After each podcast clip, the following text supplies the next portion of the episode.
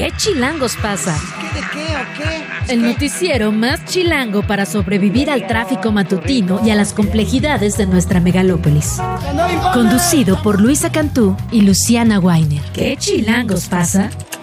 La información necesaria para amanecer, sobrevivir y disfrutar en la capital del país. Queremos que ustedes gocen. Música para bailar, señor. Aquí comenzamos.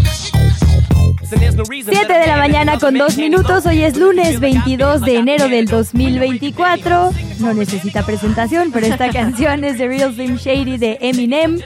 El rapero que volvió a hacer noticia en el contexto de un juego de la NFL es, es territorio, la verdad, de Eminem. Lo fue cuando se agachó en una señal de apoyo a Kaepernick en contra del racismo institucionalizado, Sí. digamos, en este deporte. Pero ayer, un poco más en un tono humorístico, le ha robado cámaras a Taylor Swift como el fanático más fanático de su equipo. Hay que decirlo, Taylor Swift en su palco privado, muy sentadita. Eminem estaba es, en la porra, o sea, Sí. con toda la banda. Sí, pidiendo que lo metan y todo, ¿eh? O sea, Apoyando a los Lions de Detroit, su equipo, diciéndole al mariscal de los Rams de Los Ángeles, Matt Stafford, que por favor le hiciera un favor y perdiera el partido. Y bueno, ahí mandando tweets diciéndole al entrenador que por favor lo dejara entrar, que él podía hacer el- la anotación de diferencia. hubiera estado bueno, eh, la verdad. Pues Hubiera finalmente estado se le hizo, apenas, pero se le hizo. Digo, lo vamos a hablar más adelante en nuestra sección de deportes. El chiste es que ya no es territorio Swifty, la NFL únicamente. Hay otra artisteada compitiendo en las gradas. bueno. Más bien se armó un, un team, ¿no? O sea, ayer veía las redes sociales, Team Taylor por un lado, Team Eminem por el otro. Ya sabemos, los mensajes arden en este momento. Me van a cancelar. Yo voy con Eminem, la verdad. ¡Pum! No sabía que era una persona cancelada. Estoy esperando la ¿Es una explicación en nuestro chat. No lo sé, yo tampoco lo sabía. Ay, O sea, es verdad que tiene a ver, según letras yo, polémicas. canceladas desde antes que existiera la cancelación.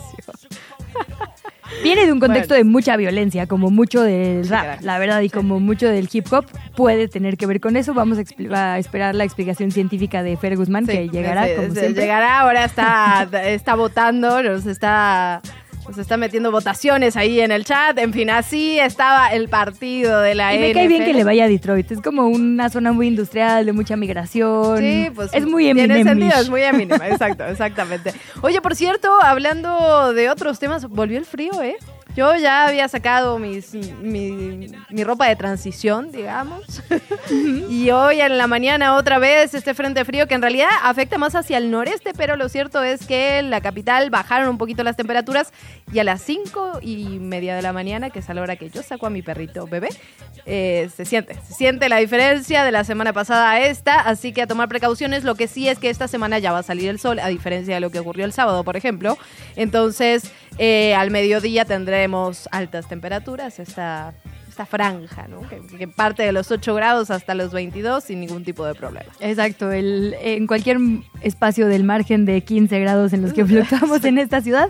Por eso hay que usar capitas, pero bueno, ya hablaremos de ello un poco más adelante. Tenemos un lunes con menos información política ahora que estamos oficialmente en la época de intercampañas. Vamos a descansar un poquito de los nombres de las y los aspirantes, pero los spots de los partidos van a seguir. Ah, sí. En este momento vamos y a poder tienen escuchar cosas, ¿no? Así en lo general. ya se es candidato oficial. Yo no así de, oigan, ya es oficial hace 114 mil millones de días, por favor, ya paren. Pues ahora vamos a poder escuchar únicamente la promoción, digamos, de los valores de los partidos en general, sin hablar de nadie específicamente.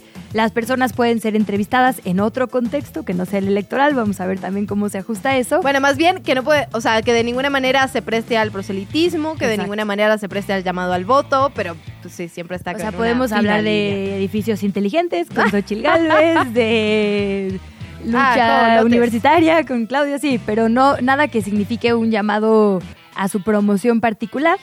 Lo que sí es, veremos rumbo al 15 de febrero aquí en la capital del país, inscripciones, como las vimos Sí. ayer de las precandidaturas, bueno, candidaturas, digamos, ahora sí oficiales a la presidencia. Vamos a ver, digamos, la fecha límite es en lo local el 15 y en lo federal a partir de, ¿no? Partir de, Entonces, sí. serán hacia mitad de febrero empezaremos a tener un poco más de respuestas sobre nombres finales de quienes van a aparecer en la boleta. Entonces, Sobre todo para alcaldías, ¿no? Que es la, la parte que, que todavía tenemos ahí un poco de dudas en nuestra parte local, que chilangos pasa. Legisladores y sí, legisladoras.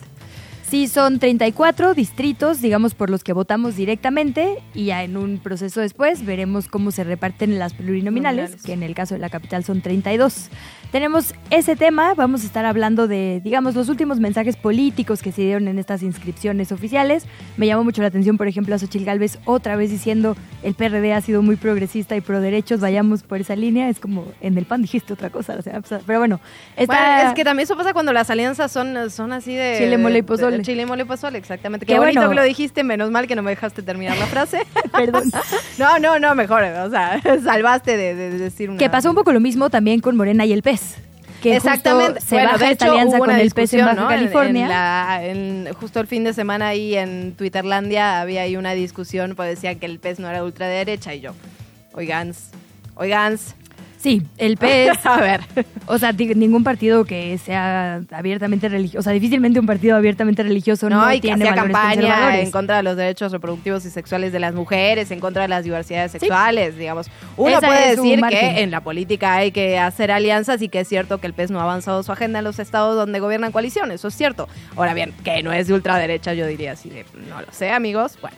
Pero bueno, creo que fue bastante bien recibida, por lo menos por una parte de la militancia de Morena, esta decisión de no ir en Sí, conjunto claro. en ciertos lugares, en otros sí, Sí, lo harán. sí. Entonces ya veremos cómo se va acomodando eso, pero efectivamente las coaliciones tuvieron ahí momentos de estrés el fin de semana.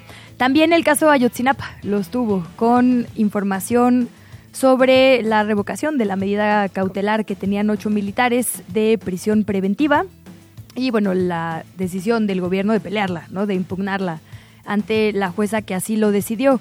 Todo esto es en la mira de las organizaciones que acompañan a las familias una prueba de que el caso se está pues atorando todavía más por la insistencia de la Sedena. Bueno, ahora el propio Encinas, Alejandro Encinas, Sí, dijo cómo es posible que los abogados del De gobierno Sedena, sí. peleen contra una batalla del gobierno tan histórica, ¿no? Entonces. Absolutamente, se cambió la, la medida cautelar, ya se impugnó esto. Hay que decir, a ver, la medida cautelar no implica una liberación, digamos. eh, No son inocentes. No son inocentes, no se termina el proceso, pero sí se revoca esta medida porque no se presentaron las pruebas suficientes desde la fiscalía para. eh, recordemos que la prisión eh, preventiva justificada, justamente hay que justificarla, es decir, ¿por qué no podrían pasar su proceso en libertad? Porque tienen el poder suficiente para poder escaparse, porque han dado indicios de que podrían esfumarse de la justicia, etcétera, etcétera, etcétera Sí, o que ponen, son, digamos, son un riesgo, de riesgo, para la ¿no? comunidad, exactamente. Es decir, hay una, una amplia gama de situaciones por las cuales se puede eh, justificar que las personas pasen su proceso en, en prisión preventiva. Y bueno, también es una discusión interesante porque la prisión preventiva, es decir, eh, la hemos criticado en este espacio varias veces porque consideramos La que- oficiosa, la oficiosa de mayor, digamos, Ah, la automática, que no es la misma que, que no la es la misma que la justificada. en efecto. Ahora bien, ¿está justificado lo- que los militares estén en prisión preventiva o no está justificado? También lo vamos a platicar más adelante. Lo cierto es que Independientemente de este cambio en particular, creo que finalmente todo lo que pasa respecto al caso Ayotzinapa hay que revisarlo con miras más amplias, ¿no? Eh, porque en efecto, independientemente de esta medida cautelar en particular, el tema es que difícilmente se va a llegar a la verdad y a la justicia si no hay, en efecto, eh, digamos, si la Sedena y todo, todo lo que implica, ¿no? La- Las personas que están involucradas y que pertenecen al ejército mexicano, esa parecería ser una puerta que no se puede abrir. Y en ese sentido, todo termina chocando con pared. De eso vamos a platicar más adelante. También lo que pasa en el ámbito internacional. Hablamos, eh, nuevamente hubo algunas actualizaciones con respecto al presidente israelí Netanyahu que rechazó el acuerdo que había propuesto el grupo Hamas con respecto a la liberación de los rehenes. Ellos pedían, claro, que se retiren las tropas de la franja de Gaza, que se liberen a todos los presos y retenidos palestinos. Ya se descartó esto, pero vamos a platicar con el doctor Aldo Rodríguez, médico cirujano de Médicos Sin Fronteras, que estuvo cinco semanas justamente allá en la Franja de Gaza. Estuvo en dos hospitales diferentes y la verdad es que su testimonio es muy importante. Primero porque es uno de los pocos médicos mexicanos que estuvo justamente en Franja de Gaza atendiendo. Creo que el trabajo del personal de salud es algo que, de lo que no hemos estado platicando lo suficiente, de cómo se juegan la vida, de cómo hacen lo imposible con lo que tienen, la verdad.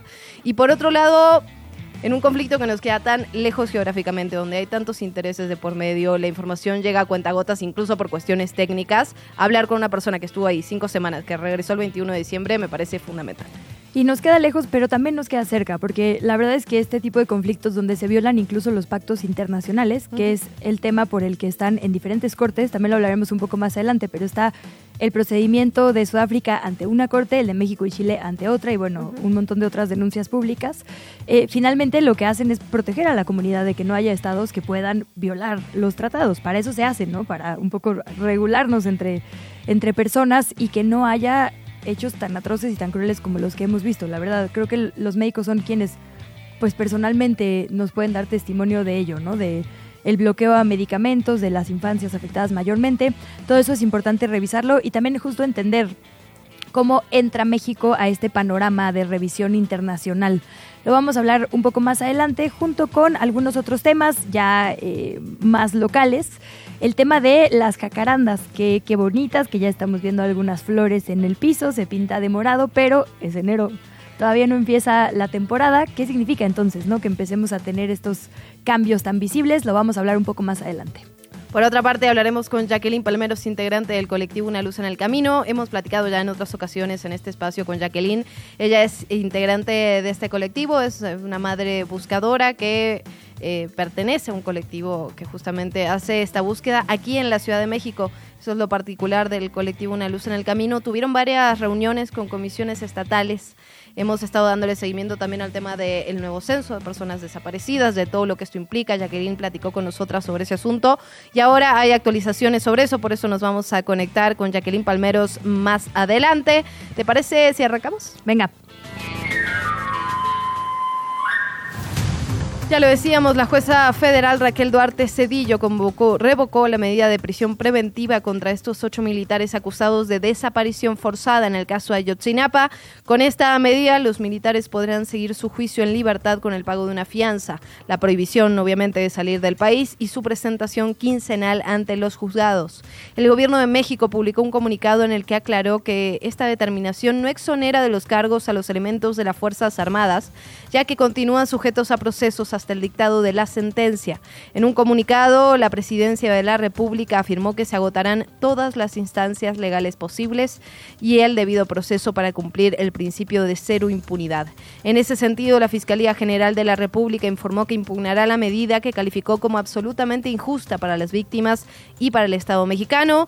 Por supuesto que hubo reacciones. Santiago Aguirre, el director del Centro PRO, que acompaña legalmente a madres y padres de los 43, dijo que esto es la confirmación de que el caso se está cayendo por la intervención de la Sedena. Alejandro Encinas, también ya lo decíamos, publicó en su cuenta de X antes Twitter reaccionando a esto y dijo, voy a citar textual, es más lamentable aún que abogados de la Sedena litiguen contra la investigación que encabeza el presidente de México. Habló también de un nuevo sabadazo, ¿no? que es parte de lo que se hablaba cuando pasan este tipo de actualizaciones de casos importantes que llevan la mira pública y se dan en un sábado para que ay, pasen el oscurito. Pues vamos a hablar de ello un poco más adelante a detalle, porque se han estado pronunciando mucho justo los abogados, el, em, digamos el equipo en su conjunto, la defensa particular en voz, digamos, de Vidulfo Rosales, las instituciones y demás, porque además lo que dicen es que las reuniones se han complicado un poco porque hay dos grupos de padres y madres que antes se atendían por separado, ahora están en conjunto y bueno, lo detallaremos un poquito más adelante. Mientras tanto, Olga Sánchez Cordero, hoy senadora por Morena, pero exsecretaria de Gobernación, se pronunció sobre la elección de ministros, ministras y jueces y juezas mediante una elección abierta.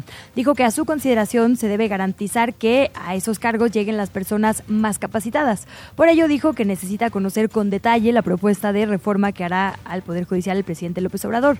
Recordemos que se va a enviar en un paquete de reformas el próximo 5 de febrero. La ministra coincidió en que sí es necesaria una reforma al Poder Judicial Dijo que de hecho ella ya tenía una propuesta anterior a que Morena o el presidente plantearan lo propio, pero hay que ver si son compatibles y por lo pronto rechaza una parte que ha sido por lo menos públicamente fuerte en la narrativa, que es esto de elegirles mediante la participación popular. Por otra parte, Lenia Batres, ministra de la Suprema Corte de Justicia de la Nación, devolvió a la Tesorería de la Federación 82.963 pesos de su salario para no recibir una remuneración mayor a la del presidente de la República. A través de su cuenta de Twitter, la ministra publicó los documentos donde muestra las fichas del depósito, así como una carta con sus motivos para regresar el dinero. Recordemos que desde que tomó protesta, Batres había anunciado que solicitaría que le recorten el salario y también que le escribían a liste para cubrir su servicio de salud.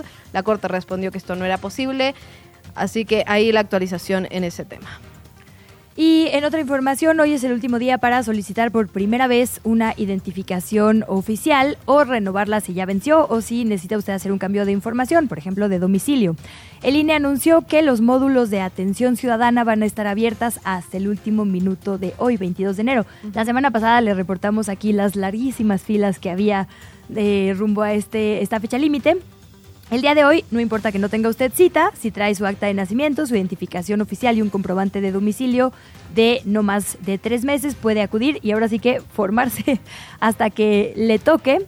El INE dio algunas fechas importantes a tener en cuenta. El 14 de marzo, si usted la tramita hasta el día de hoy, eh, ah, perdón, pensé que ibas a apuntar ahí. El 14 de marzo es el último día para recoger la credencial si usted la tramitó hasta el día de hoy, 22. Nuevamente, son únicamente los quienes se inscriben por primera vez o quienes necesitan hacer algún cambio. Si usted quiere cambiar, eh, por ejemplo, su fotografía o su huella, tiene hasta el 8 de febrero. Y si no le va a hacer ningún cambio y únicamente la perdió a partir de la fecha límite que es hoy, o sea, mañana, la próxima semana, puede ir a reimprimirla en algún lugar el 20 de mayo. Es importante decir que si su credencial venció durante el 2023, no es que esté vigente, pero se puede usar para votar, digamos, ¿no? A partir del 2 de junio hay que ir a renovarla. Pues muy bien, ya lo hablábamos, la Secretaría de Gestión Integral de Riesgos y Protección Civil eh, Capitalina informó que se activó la alerta amarilla por pronóstico de temperaturas bajas para hoy en Álvaro Obregón, Coajimalpa, Magdalena Contreras, Milpa Alta, Tlalpan y Xochimilco.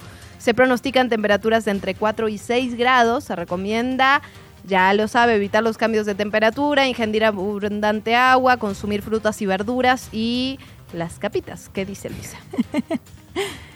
En otra información, ayer en la noche la jirafa Benito ya comenzó por fin su viaje desde Chihuahua hasta Puebla. African Safari será su nuevo hogar con las condiciones necesarias para una especie como la suya.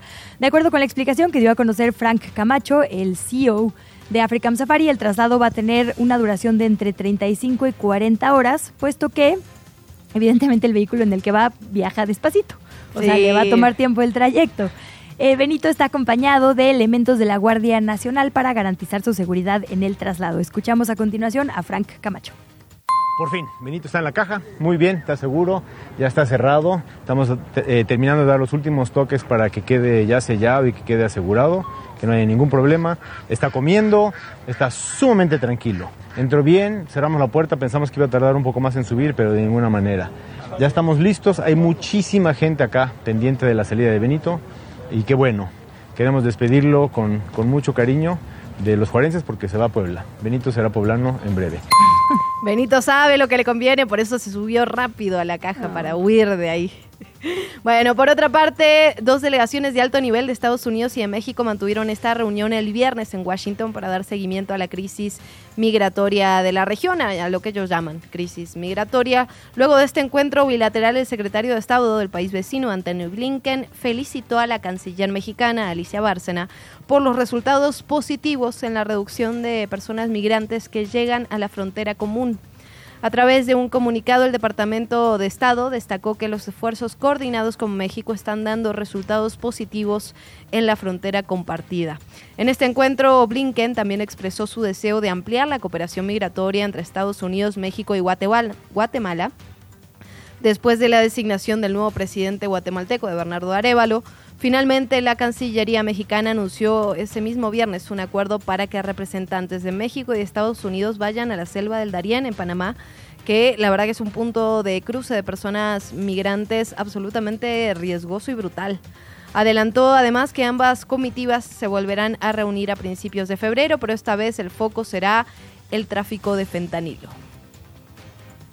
Vámonos con información de las y los aspirantes a la presidencia de la República. La coalición Sigamos Haciendo Historia, conformada por Morena, el PT y el Partido Verde, registró oficialmente a su candidata. Primero se registró como coordinadora, después como precandidata, ahora como candidata Claudia Sheinbaum. Fue durante la cuarta sesión ordinaria del Consejo Nacional de Morena. Ahí tanto su presidente nacional, Mario Delgado, como el presidente del Consejo, Alfonso Durazo, le entregaron a Sheinbaum una constancia de ratificación y la declaratoria que la avalan como candidata. La voz de Alfonso Durazo. Aprobada por unanimidad la candidatura de Claudia Sheinbaum a la presidencia de la República para el periodo 2024-2030. Y esto fue lo que destacó sobre lo compartido entre los partidos que integran esta alianza, Claudia Sheinbaum. ¿Qué viene? Unidad, organización, movilización, responsabilidad histórica y cero corrupción. Cuidemos todos y todas al movimiento. Es una responsabilidad de todos. Bueno, por otra parte, el Consejo Nacional del PRD dio a conocer que de manera unánime también ratificó a Xochil Gálvez como su candidata a presidenta de la República para las elecciones del 2 de junio. Además, que eligieron a Jesús Zambrano, dirigente nacional del partido, como su candidato a senador por la vía plurinominal. Tras ser electas, Gálvez Ruiz emitió un mensaje a los perredistas en el que se dijo muy contenta de asistir a este Consejo Nacional. Les agradeció por el honor y la responsabilidad y la parte preferida de Luisa dijo que el PRD representa la mejor tradición de la izquierda mexicana. Escuchamos a Xochitl. Es la elección más importante de nuestras vidas, no por mí, sino por el futuro de la democracia mexicana.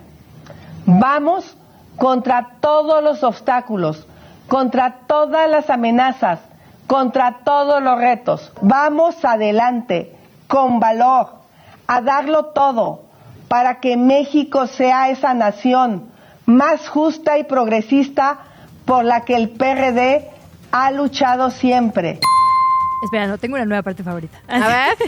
en otro momento dijo también vida y libertad, que ahora son palabras que trae muy la campaña de Xochitl y que me suena como a tu tierra, querida Luciana. Esa Es que- reinterpretación de libertarios de la palabra libertad también es una de las No incorporaciones vamos a dejar que se la apropien.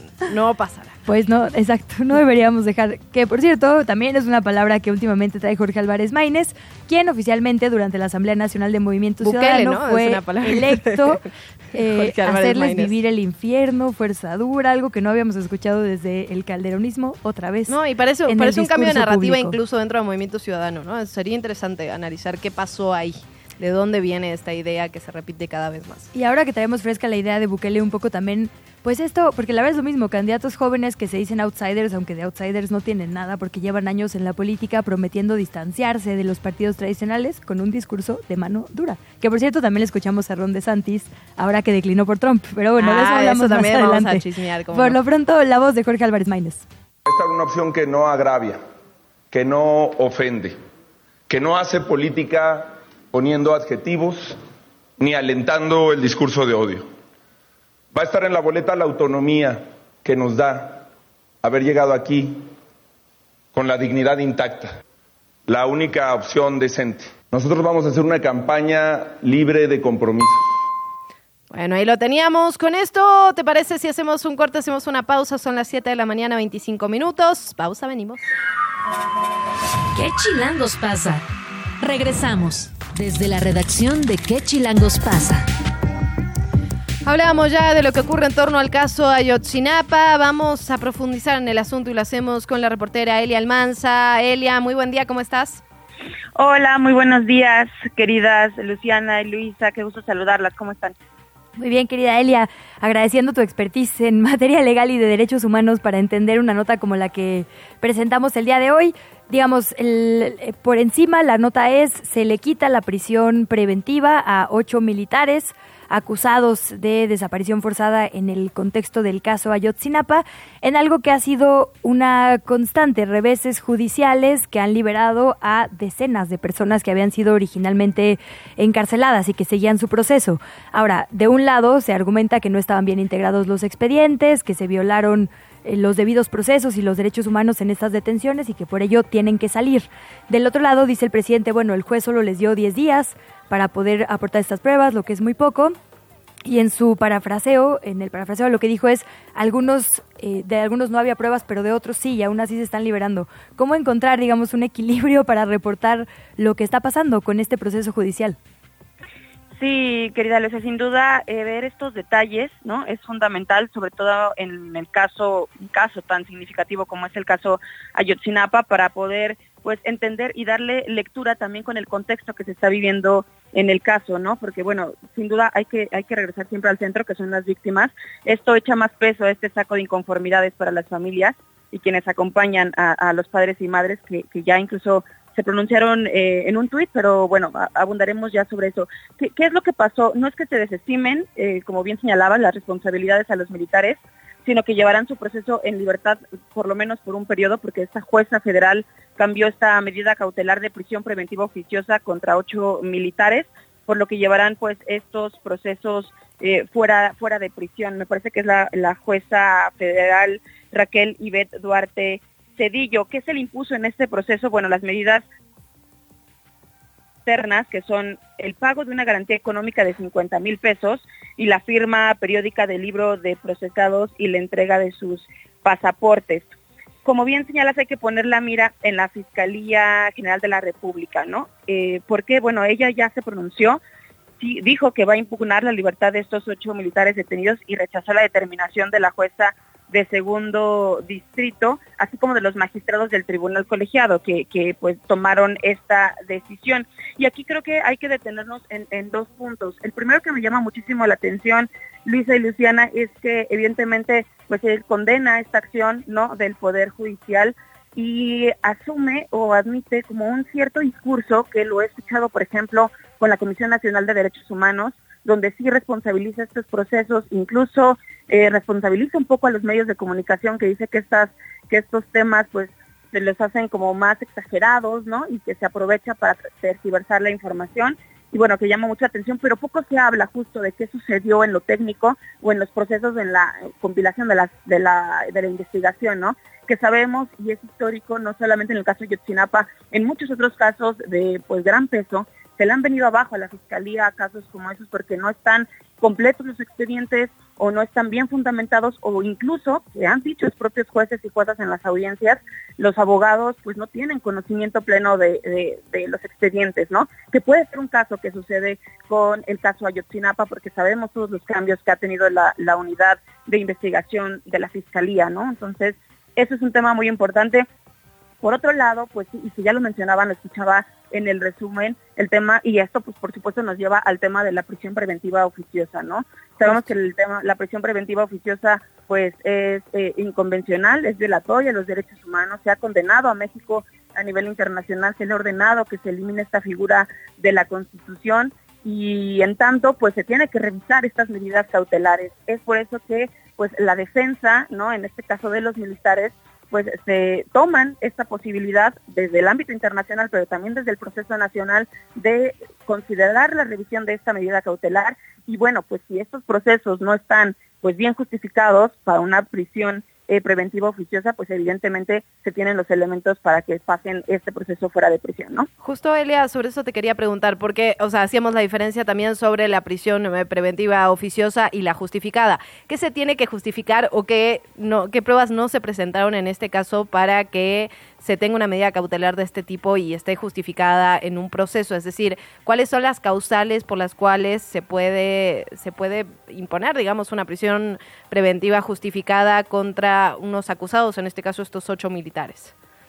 Sí, en el caso de, eh, de, México, de acuerdo a la Constitución, cuando se trata de delitos graves, uno de ellos, bueno, la desaparición forzada, se da prisión eh, automática porque se considera que de entrada existe un riesgo de fuga, ¿no?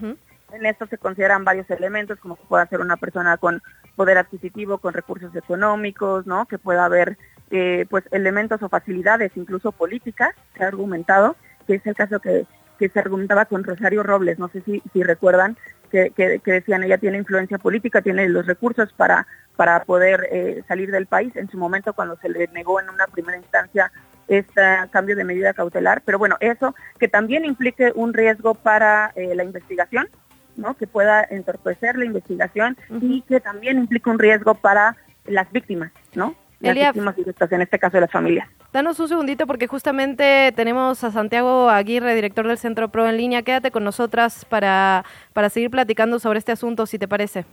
Sí, les escucho. Muchísimas gracias. Pues Santiago, director, muy buenos días y gracias nuevamente por tomarnos la comunicación. Eh, hola, muy buen día, nombre, al contrario, gracias por el espacio. Muchísimas gracias, director. Pues preguntarte un poco sobre esta actualización. Nos enteramos que el sábado se cambió la medida cautelar contra estos ocho militares. Hay, digamos, algunas, algunas narrativas cruzadas, ¿no? Por un lado, que la Fiscalía no presentó las pruebas suficientes para sustentar eh, la prisión preventiva. Por otro lado, eh, siempre se habla del Poder Judicial dejando salir a estos a las personas señaladas, digamos, de, de delitos graves como este.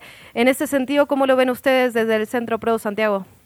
Eh, sí, claro. Em, a ver, nosotros lo que estamos intentando destacar son tres cosas. Primero, el problema no es el cambio de medida cautelar. La figura de la prisión preventiva oficiosa es una figura que viola derechos humanos y en una condición normal todas las personas acusadas de un delito pues, deben poder enfrentar sus acusaciones en libertad para preparar su defensa. No, no es en la defensa de la prisión preventiva por sí mismo donde estamos centrando nuestras energías, mm.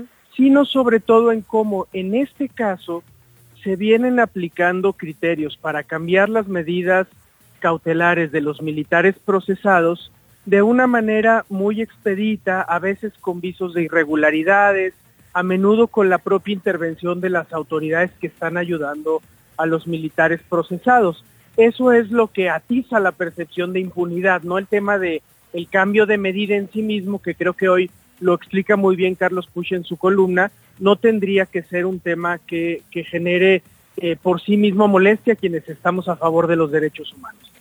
Pero, pero también previendo que eh, esto se utiliza para señalar al Poder Judicial y las familias de los desaparecidos se quedan en medio de un conflicto político que es mayor y que les trasciende, pues no, no queríamos dejar pasar la oportunidad de señalar dos cosas más. Uno, que esto es consecuencia de efectivamente la mala actuación de la Fiscalía, desde que fue relevado el anterior fiscal del caso, la nueva unidad de investigación viene de, de descalabro en descalabro, no está a la altura de este reto. Y segundo, algo que nos parece muy grave, que es la intervención en la defensa de los militares acusados de la propia Sedena. estos militares reciben apoyo jurídico del ejército. Eh, desde luego hay unos abogados particulares que se prestan a cubrir los medios, dar la cara pública, pero detrás de la defensa está la propia eh, institución militar y eso sí que nos parece más grave y más irregular y desde la perspectiva de los familiares eh, genera una impresión muy negativa, porque la impresión que queda es que, digamos, hay una parte del Estado acusando a los perpetradores que quiere que haya justicia y hay otra parte que está desde inicios del sexenio y aún a estas alturas, pues saboteando estos intentos de que sean sancionados los responsables, Santiago, ¿nos ayudas a entender, eh, digamos, estas órdenes o estas investigaciones en contra de estos ocho militares? ¿A qué momento de la investigación eh, digamos, pertenecen o, responden. Entre el 2019 y el 21, el GIEI revisó documentos del el 50 Batallón de Infantería y de las 35 Zona Militar, 27 eh, y 41 batallones de infantería, y encontraron ahí muchísimas cosas. Este documento que habla del traslado de 17 jóvenes a Lomas de Coyotes, el otro de el posible la posible movilización de 11 eh, a Chilpancingo, es decir, cosas que no sabíamos antes que podrían involucrar justo la participación del ejército y que tienen todavía un hueco, que son estos 800 folios, ¿no? Donde estamos buscando respuestas y exigiendo respuestas. Esa parte todavía no tiene acusaciones, es decir, todavía podría haber nuevas acusaciones a partir de esta nueva investigación o, o estos militares son parte de lo mismo. Sí, Luisa, muchas gracias. Estos ocho militares están imputados de participar en la desaparición de los jóvenes.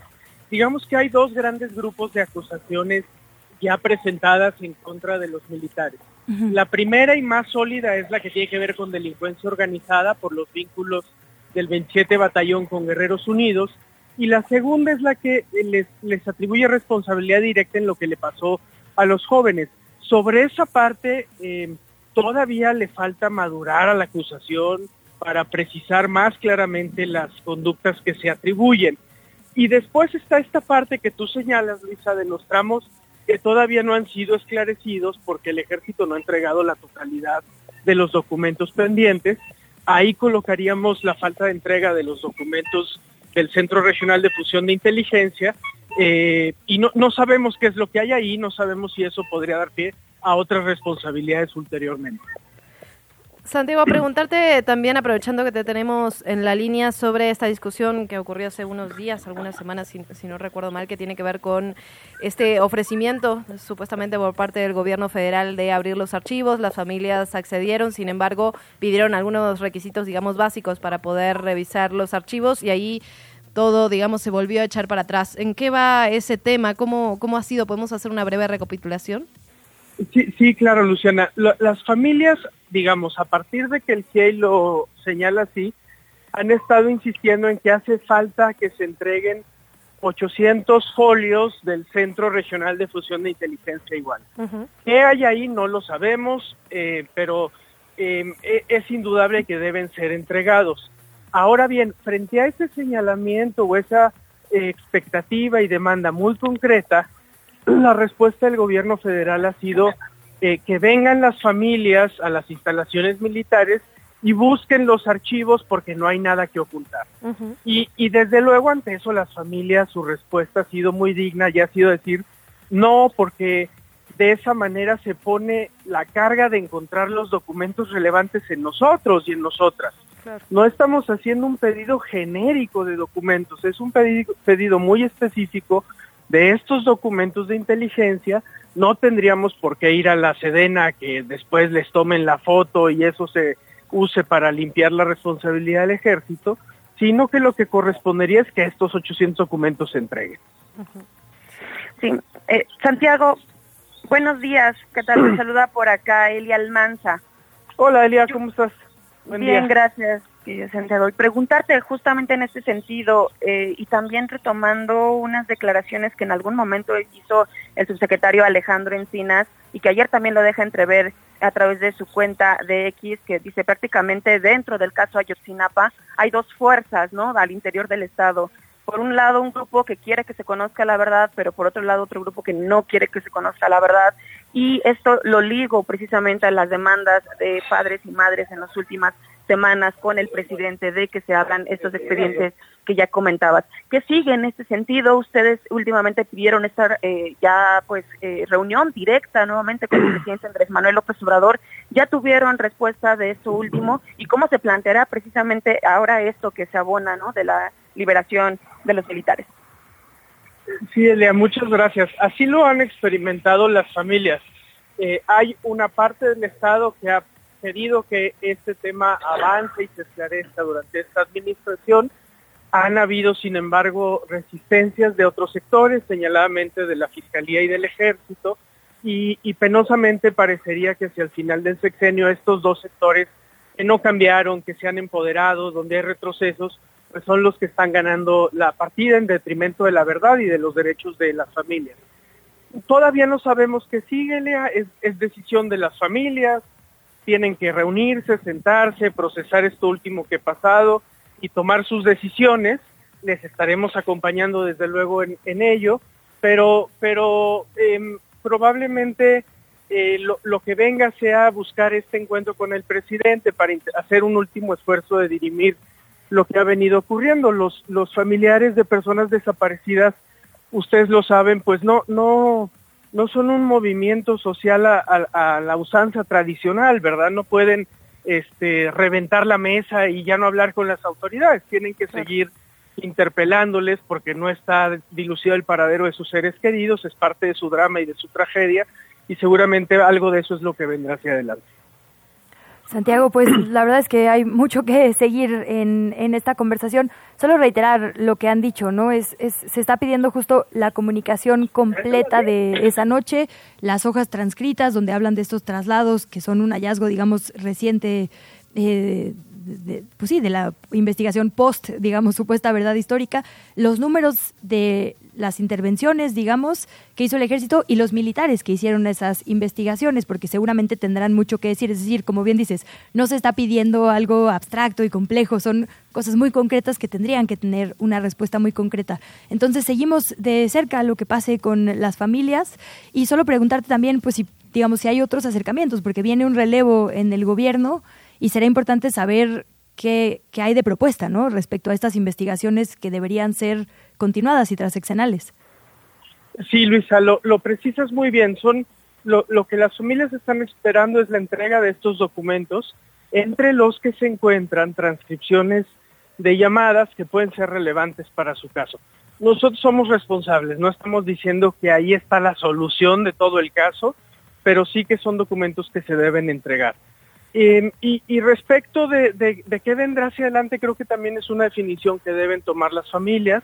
El caso cumplirá una década en septiembre, eh, se, vuelve un caso de larga data en la eh, jerga legal de la desaparición, que a veces es muy impersonal, y, seguramente tendrán que hacer ellos y ellas sus valoraciones a la luz de lo que fue este sexenio también.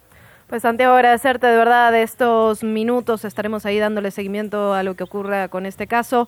Gracias, Santiago Aguirre. Gracias a ustedes. Buen día. Muy buen día. Platicamos con Santiago Aguirre, director del Centro Pro. Gracias, Celia, también por el reporte. Un abrazo.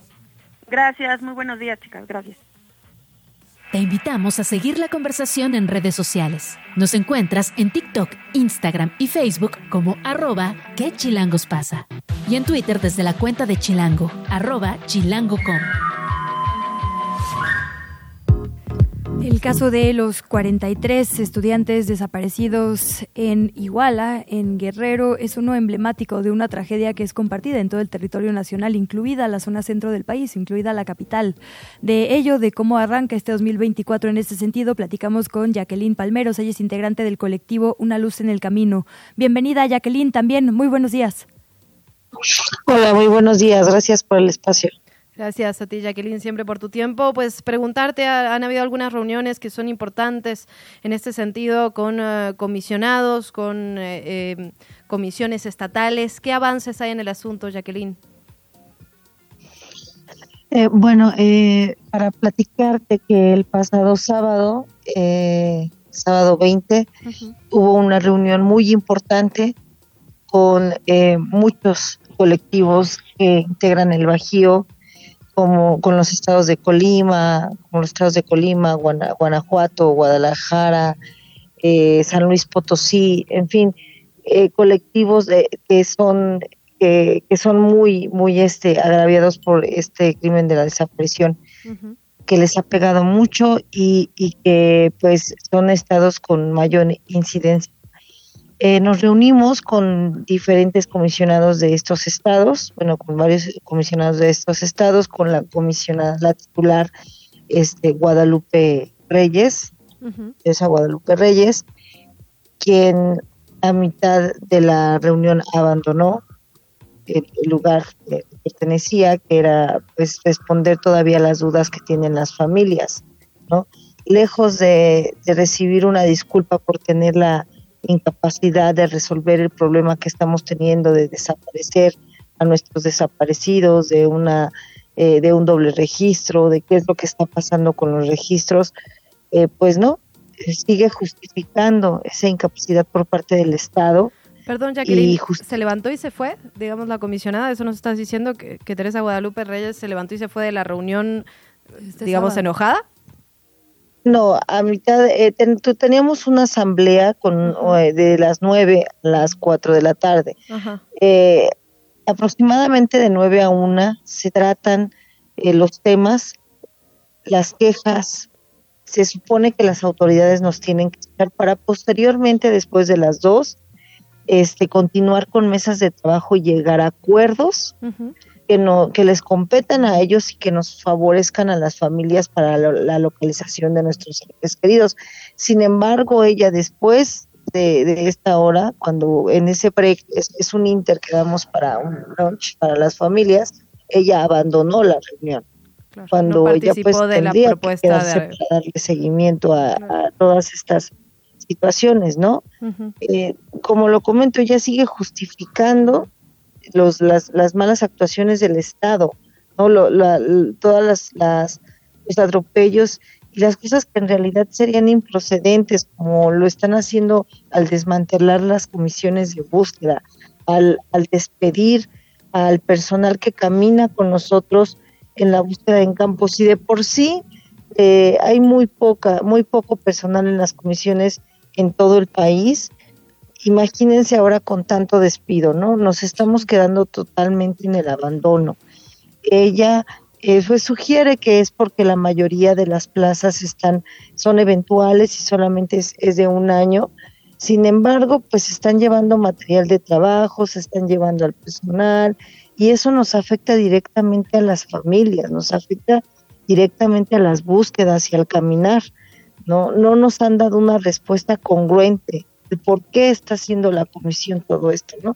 Nos queda claro que se vienen eh, esa época de elecciones, se vienen pues ya después las campañas, con eso de que ahora hay campaña de la pre-campaña de la campaña, pues eh, también estamos hablando de que pues creemos que están tomando un recurso que les correspondería a las familias por ley para seguir buscando a sus desaparecidos, para apoyar e impulsar todas estas campañas políticas. Entonces, pues seguimos siendo revictimizados en todo el país. Jacqueline, ¿qué pasó en estas dos horas que nos dices que debieron haberse usado para, digamos, pactos o compromisos por parte de las autoridades? Una vez que salió Teresa Reyes Agún en esta reunión del 20 de enero que nos relatas, ¿se quedó alguien más de la autoridad? ¿Les dijeron alguna nueva ruta, digamos, de, de trabajo? ¿Hubo algún compromiso o de plano ya se rompió, digamos, el diálogo en ese momento? No, se hicieron mesas de trabajo con los comisionados que sí llegaron de los estados eh, convocados. Eh, esta, esta, esta reunión del Bajío, así se llama, se ha llevado a cabo desde, desde hace ya varios años, desde el 2020, cada tres meses, esta es la octava. Empezaron muy pocos estados en realidad, este el organizador Javier, que es el, el, quien impulsa estas reuniones, pues empezó con pocos estados. Sin embargo, nos hemos ido sumando varios estados hasta ahorita ya que la Ciudad de México está integrando esta, estas reuniones también. Eh, no llegan todos los comisionados y es una tristeza porque, porque nosotros, lejos de, de manifestarnos, gritar como lo hemos venido haciendo, queremos hacer estos lazos de unión de una manera pacífica para, como te lo comento, llegar a convenios que nos apoyen y que nos ayuden a buscar a, nuestros seres queridos. Sin embargo, seguimos en una negativa por parte de muchos estados y con sus autoridades. Se convoca a fiscalías, se convoca eh, a comisiones y a los CAI que, que dependen de la CEAP, ¿no? Y, y sabemos perfectamente que, que la CEAP es una parte fundamental para que las familias puedan trasladarse estado a estado para seguir con esta búsqueda. Sabemos dónde desaparecen, dónde, dónde desaparecen, pero nunca sabemos en dónde los vamos a encontrar. es por eso que también se les convoca. Perdóname, tenemos que hacer una pausa, nos cae el corte, danos unos segunditos y regresamos para cerrar contigo, ¿te parece bien? Gracias. Sí, corte, venimos. ¿Qué chilangos pasa? Regresamos. 7 con 59, Jacqueline Palmeros, integrante del colectivo Una Luz en el Camino. Muchas gracias por esperarnos estos minutitos de corte. Para cerrar preguntándote entonces, como sociedad, ¿dónde poner la mira? Nos dices, hay nuevas reuniones, digamos, la, continuidad de estas reuniones con comisionados regionales, pero no hay las propuestas que las familias consideran que serían suficientes o necesarias. Sí, yo creo que es necesario la disposición eh, en, primera instancia de las autoridades para poder coadyuvar con las familias eh, y, de, y también de las fiscalías. Sin las fiscalías no camina la comisión y viceversa. Es necesario que trabajen en conjunto para poder avanzar, pero sobre todo que se presenten como se están presentando las familias de una manera pacífica para escuchar todas estas propuestas por parte de las familias que no nos van a llevar más que justamente a trabajar eh, en conjunto como se pretende y poder eh, acelerar más estas estas estas pues estas localizaciones no sería yo creo que básicamente eso aparte de que las familias están presentando una plataforma también de, de este de desaparecidos para demostrar que justamente son son esas las cifras que manejan las familias las reales y pues algunas otras tácticas de, reconocimiento, ¿no? Como reconocimiento facial, por, por, este, por unas aplicaciones, eh, cuestiones que no han sido escuchadas por las autoridades y que creo que nos podrían servir mucho. Pues estaremos dándole seguimiento, Jacqueline, de verdad gracias por estos minutos. Sabemos que es una mañana complicada, así que dobles gracias para ti y hasta encontrarles, como siempre. Hasta encontrarles. Un abrazo, Jacqueline Palmeros, integrante del colectivo Una Luz en el Camino.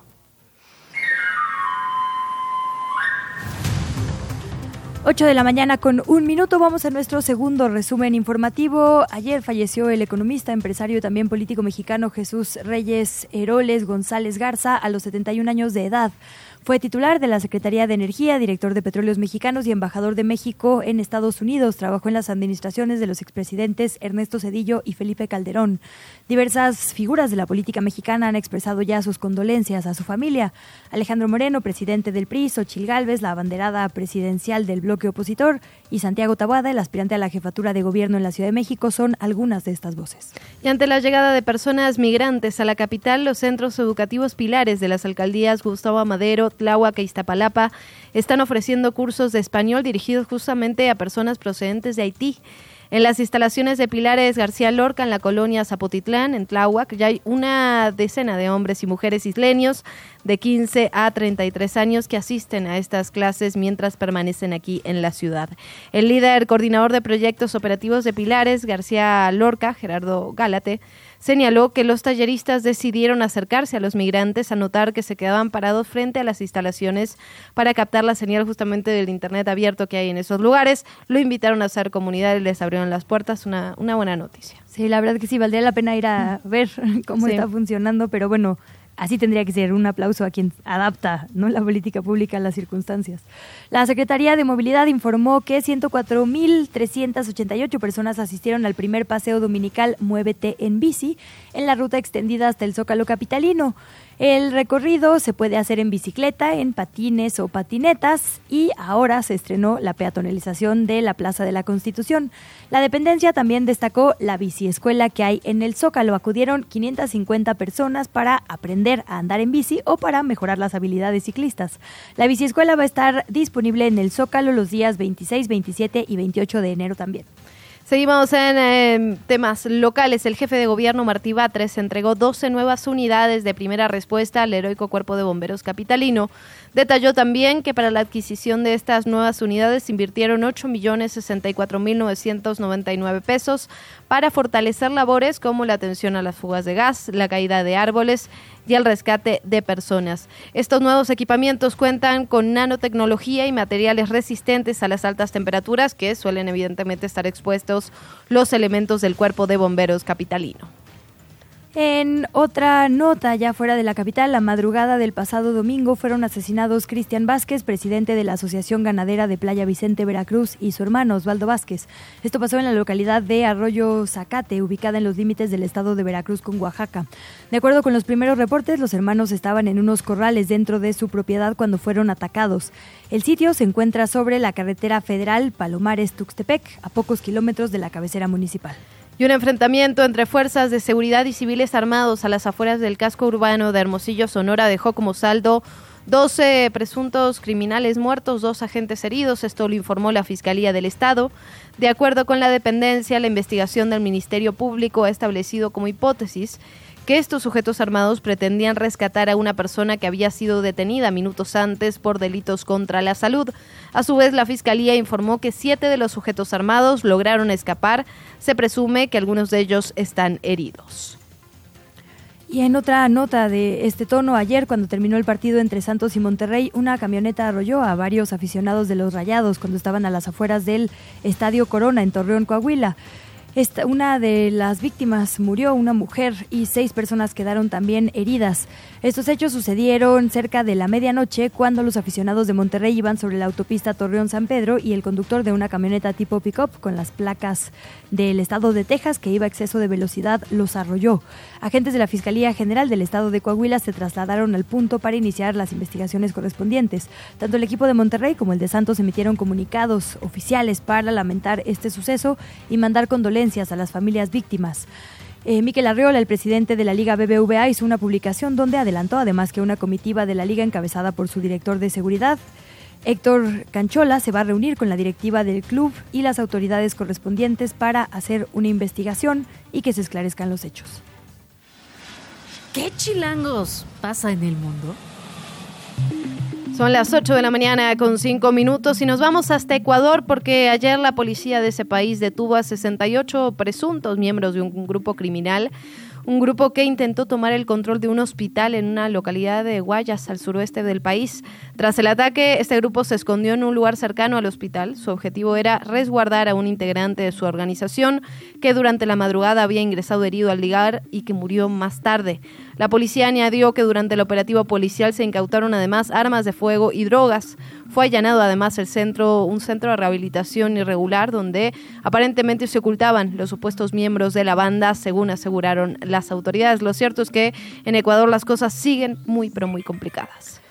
Del otro lado del mundo, y a pesar de la exigencia internacional de un alto al fuego, el primer ministro israelí Benjamin Netanyahu negó o rechazó, digamos, la solicitud de negociación de Hamas para liberar a los rehenes. Están pidiendo el fin de la ocupación, que salgan los soldados de la zona de Gaza y que haya un alto al fuego. Esto sería a cambio de la liberación de los rehenes. Benjamín Netanyahu, una vez más, negó esta posibilidad y aseguró que la presión militar es, en su visión, la única solución. Por otra parte, el aspirante presidencial Ron DeSantis, que una vez fue visto como, digamos, una de las mejores opciones para superar a Donald Trump, lo cierto es que dijo que va a apoyar al presidente Donald Trump se bajó de la contienda, publicó un video en redes sociales y ahí DeSantis indicó que después de haber quedado en segundo lugar en los caucus, que es como esta asamblea de delegados electorales del estado de Iowa, no podía pedir a sus partidarios que ofrezcan voluntariamente su tiempo y donen sus recursos sin un camino claro hacia la victoria, por lo que en consecuencia suspendió su campaña, se bajó y le dio su apoyo al expresidente. Lo escuchamos. Mirando nuestro segundo lugar en Iowa, veo que los votantes quieren darle una segunda oportunidad a Donald Trump. Si hubiera algo que pudiera hacer para producir un resultado favorable, más paradas de campaña, más entrevistas, lo haría. Tampoco puedo pedirle a los ciudadanos que donen su tiempo y sus recursos a mi campaña si no tenemos un camino claro hacia la victoria. Por lo que hoy estoy suspendiendo mi campaña. Estoy feliz de haber cumplido el 100% de mis promesas y no me detendré ahora. La entrevista. Son las 8 de la mañana con 8 minutos. Seguimos hablando un poco más a profundidad de lo que sucede en la zona de Gaza, en, en, Palestina. Vamos a platicar con el doctor Aldo Rodríguez, es un mexicano que estuvo por allá más de cinco semanas, ahora está de vuelta, si no me equivoco, en Chiapas, y es un vivo testimonio de los crímenes, de la falta de regla internacional que se está cometiendo por allá. Muchas gracias, doctor. Buenos días. Hola, hola, buenos días. Doctor, eh, gracias por tomarnos la llamada. Pues preguntarle un poco, que nos dé un poco de contexto. Usted estuvo cinco semanas en la Franja de Gaza, estuvo en dos diferentes hospitales. ¿Cómo fue que llegó y con qué se encontró al llegar a la Franja? Hola, buenos días. Muchas gracias por el espacio. Eh, sí, llegamos el, un grupo de, de 13 expatriados, llegamos a la, Franja de Gaza el 14 de noviembre. Eh, estuvimos en dos hospitales en, la zona de Han Yunis y en la zona central de, Gaza. Es, desde el principio hasta el final una masacre.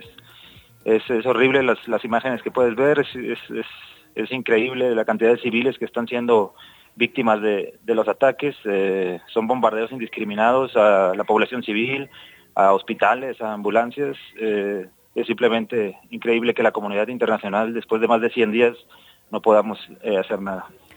Bueno, se han hecho muchos pronunciamientos. El tema es que el gobierno israelí no escucha y no respeta la ley internacional que justo tiene como territorio neutral o territorio que no es un objetivo a los hospitales. Eh, doctor, el, el, el, discurso, digamos, israelí ha sido que hay supuestos túneles bajo los hospitales y con esa excusa a, todos, a todas luces inhumana atacan. ¿Algo de esto es lo que usted vio? Mira, yo estuve casi cinco semanas en la franja de Gaza, en, distintas áreas. Eh, claro, en toda Gaza eh, está en peligro, no hay un lugar seguro para, para, estar en Gaza, pero en los dos hospitales donde estuve las cinco semanas, yo fui libre, 100% libre de moverme a la hora que yo quisiera. Claro, soy médico, estaba buscando pacientes en todas las áreas del hospital, desde los pisos internados, las áreas administrativas, siempre estuve eh, con libertad y nunca vi, personalmente nunca vi nada extraño, nunca vi un arma, nunca vi algo que me, que me llamara la atención fuera de lo normal del hospital, que son, son hospitales desbordados de, de gentes y de refugiados. Doctor, hemos platicado en otra ocasión y usted me contaba sobre cómo están los hospitales en este momento. Claro que ya no le pueden dar de alta a las personas porque no, no tienen casas, ¿no? Incluso niños y niñas, infancias, adolescencias. ¿Nos puede relatar un poco cómo se vive en un hospital en este momento? Sí, los hospitales son están desbordados, como había dicho, no pueden ni siquiera caminar porque en cualquier área, al lado de los elevadores, en los corredores, eh, fuera de las áreas administrativas, hay gente, pacientes, familiares, inclusive gente que piensa que el hospital es un lugar más seguro y, llega, pone sus tiendas y, ahí se, queda a dormir todo, todo, el tiempo como refugiados. Eh, es increíble la cantidad, son hospitales de 200 camas y hay 500, 600 pacientes. Y todos los hospitales, los ocho que quedan, eh, es, es, igual, es, es, es una catástrofe. Y entiendo que tampoco tienen acceso, digamos, a los materiales o las herramientas que se necesitarían para operar, digamos, en, en condiciones de las que se necesitan en Gaza. No, ni tenían ni tienen y cada día es más difícil. Hoy está en contacto con unos colegas, eh, me dicen que ni siquiera llegar al hospital es, eh, es posible porque hay combates alrededor del hospital Alaxa, por ejemplo, en, el área central donde estuve más tiempo. Eh, están frustrados. Mm, la, la sola la cosa que me contestan cuando les pregunto cómo están es al, al menos estoy vivo están muy, muy, muy desesperados, la situación es muy, muy, muy lamentable. Usted eh, tenía esas cinco, durante esas cinco semanas sus colegas eran locales, digamos, gente, gente gazatí. En ese sentido, ¿cuáles eran las diferencias y cuál es el mensaje que, que le dieron sus compañeros? Me, desde el principio hasta el fin me han dicho que se sienten olvidados, que se sienten eh, abandonados por, por todos, que no entienden por qué, eh, por qué pasa eso. Yo estando cinco semanas con ellos, entiendo por qué se sienten así, ¿no? Es increíble que después de más de 100 días de masacres, más de 100 días de, misiles, hospitales, ambulancias, más de 100 días de bloquear las fronteras para que no pase agua, para que no pase alimento, para que no pase para que corten la eh, corten la electricidad. Eh, 100 días pasando esa masacre, la deshumanización de personas, eh, poco se ha avanzado, es increíble que las cosas pasen. Sí, la deshumanización de personas viene de tiempo atrás, ¿no? Justo eh, es, digamos, parte de por lo que se acusa un, un genocidio y por eso seguimos el tema tan, tan de cerca, doctor. Preguntarte entonces, preguntarle que si hay algo, digamos, que se pueda hacer desde donde estamos nosotras, nosotros o quienes escuchen, además de acudir a manifestaciones de esta solicitud del alto al fuego, ¿hay alguna vía segura, por ejemplo, para enviar ayuda humanitaria? ¿Hay alguna institución que sepamos que está entregando efectivamente? Mira, pues yo me siento igual de frustrado, más frustrado porque yo estuve ahí, de no poder hacer, de no poder hacer mucho, de que mis compañeros estén sufriendo, algunos están muriendo. Eh, no, queda más que hacer presión, la comunidad internacional, no, no, no se me ocurre otra cosa. Eh, ¿No hay manera de hacerles llegar ayuda, digamos? Las organizaciones que están ahí son eh, Médicos Sin Fronteras, que es la, la organización a la que pertenezco, la Cruz Roja Internacional, eh, algunas de, Jordania, hospitales de Jordania y, Naciones Unidas son las, las, organizaciones que están que están ahí, pero desconozco, desconozco exactamente el, mecanismo. Como Médicos Sin Fronteras, pues tenemos nuestros protocolos de, para enviar supply y para enviar eh, recursos humanos, pero es muy muy burocrático, se tarda mucho para, para llegar. ¿Se quedó un grupo de Médicos Sin Fronteras trabajando en esos hospitales? Porque entiendo que en algún momento eh, los lugares justo en los que usted estuvo fueron avisados de que se iban a bombardear, por lo tanto Médicos Sin Fronteras había sacado a su gente de ahí. ¿Cómo está en este momento la situación, doctor? Sí, fueron avisados y fueron atacados tres días después de que llegó la notificación. Eh, un misil cayó enfrente, justo enfrente del hospital. Eh, no hay acceso libre. Naciones Unidas llegó al hospital Alaxa y dijo que está trabajando un 30% de recursos humanos. Obviamente todo el staff de, Médicos Sin Fronteras se fue evacuado, tanto los internacionales como los nacionales y no hay ni siquiera libre acceso, ¿no? Esa es una clara violación del derecho internacional humanitario, no hay un libre acceso ni los pacientes ni, ni los voluntarios que quieren regresar a ayudar al hospital pueden pasar porque tienen miedo a, que sean atacados, ¿no? Hay, hay combates eh, y hay bombas alrededor del hospital. Doctor, entiendo lo que dice de que no hay en realidad ningún lugar seguro, pero es casi difícil pensar que es una coincidencia que los hospitales han sido objetivos, ¿no? Porque entiendo que ahorita queda uno funcionando en realidad justo han sido específicamente objetivos, ¿no? Se, se han ido inhabilitando estos lugares. Pues sí, a mí lo que me toca decir es lo, ser, dar testimonio de lo que vi eh, y lo que viví. Y sí, en el norte de los hospitales eh, hay hospitales de Médicos Sin Fronteras que, que ayudaban a Médicos Sin Fronteras que han sido víctimas, que han sido objetivo de, misiles en, el hospital Atlauda donde perdimos eh, cuatro de nuestros colegas médicos haciendo su trabajo y así es por toda por toda Gaza. No, no hay ningún lugar seguro y incluso los hospitales han, han, han, sido impactados por, por misiles. Pues doctor, agradecerle de verdad muchísimo estos minutos con nosotras. Estamos al pendiente de esta situación, le damos seguimiento. Eh, de verdad, gracias por compartir su testimonio. Lo platicábamos hace unos minutos. Es, digamos, creo que enriquece y que es muy importante escuchar las voces que en efecto estuvieron o están en ese lugar sin intermediarios. Así que, doctor Aldo Rodríguez, gracias de verdad. Muchas gracias y esperamos que el bombardeo y la masacre pare pronto. Sin duda. Sin duda. Gracias, doctor. Gracias. Te invitamos a seguir la conversación en redes sociales. Nos encuentras en TikTok, Instagram y Facebook como arroba que chilangos pasa. Y en Twitter desde la cuenta de Chilango, arroba chilango.com. ¿Qué chilangos pasa? En los medios y en las redes sociales. Antes de cambiar de tema, iniciamos las recomendaciones del día de hoy, justo con el tema de Gaza. Lidiet Carrión, la fantástica periodista, escribe en pie de página sobre las denuncias internacionales que se están acumulando. Eh, dice, esta semana los gobiernos de México y Chile, la semana que acaba, que acabó ayer, anunciaron que interpusieron una denuncia ante la Corte Penal Internacional para que ésta investigara posibles crímenes de guerra en territorio palestino desde el pasado 7 de octubre. Hay que aclarar que esta es una denuncia diferente a la realizada por Sudáfrica por el crimen de genocidio y ante un tribunal diferente. Mientras Sudáfrica interpuso ante la Corte Internacional de Justicia, que es el tribunal internacional más antiguo y que básicamente dirime problemas entre países, la Corte Penal Internacional juzga a individuos. Dice Lidia Carrión, la redacción del comunicado de la Cancillería mexicana es por lo menos confusa. Lo pimponeamos un poco tú y yo por acá, pero bueno, la mira de Lidia es siempre muy precisa. Se puede agregar que intenta ser neutral al no atribuir a ninguna parte los crecientes atentados contra población civil. No menciona ni una vez al Estado de Israel, pero reconoce al de Palestina como un Estado. Chile, contextualiza Carreón, es un país con una comunidad palestina amplia. Por aquí lo habíamos hablado alguna vez también de estas migraciones importantes que llegaron a América Latina. Es producto, por supuesto, de la diáspora de palestinos que han decidido salir de sus territorios debido a la ocupación. Esto implicó para muchas familias un desplazamiento forzoso y un exilio que pudo haber sido hace 75 años o quizá hace 50 o 30. Es probable que esta misma comunidad sea ahora la que presione a su país para que se investiguen estos crímenes. Aunado a esto, Indonesia demandó también a Israel ante la Corte Internacional de Justicia por las prácticas de ocupación, no solo en la franja de Gaza, es decir, la zona pegada al mar, sino también la Cisjordania ocupada, la parte, digamos, de arriba. Para algunos este sería el primer país musulmán que se pronuncia por lo que ocurre en Palestina, pero en realidad Indonesia reconoce al menos seis religiones de su población. En efecto, los países musulmanes han estado silenciosos en todo este proceso, algo a lo que analistas atribuyen a las invasiones que sufrieron en la historia reciente.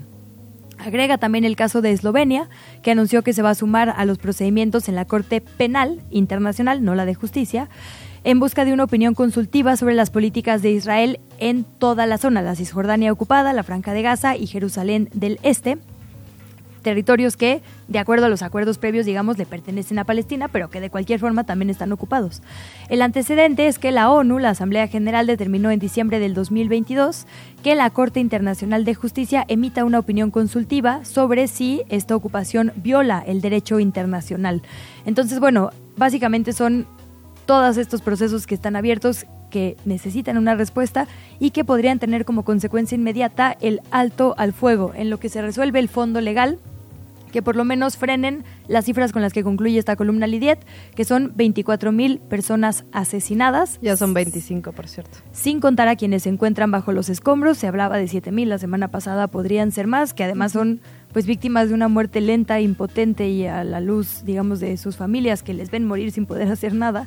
En su mayoría niñas y niños, tanto quienes están bajo los escombros como el digamos la mitad de estas personas asesinadas. Hay al menos mil niñas y niños que han perdido una o ambas piernas, dos millones de personas desplazadas de forma forzada, y la mitad de una población en peligro de morir de hambre, de desnutrición o de sed.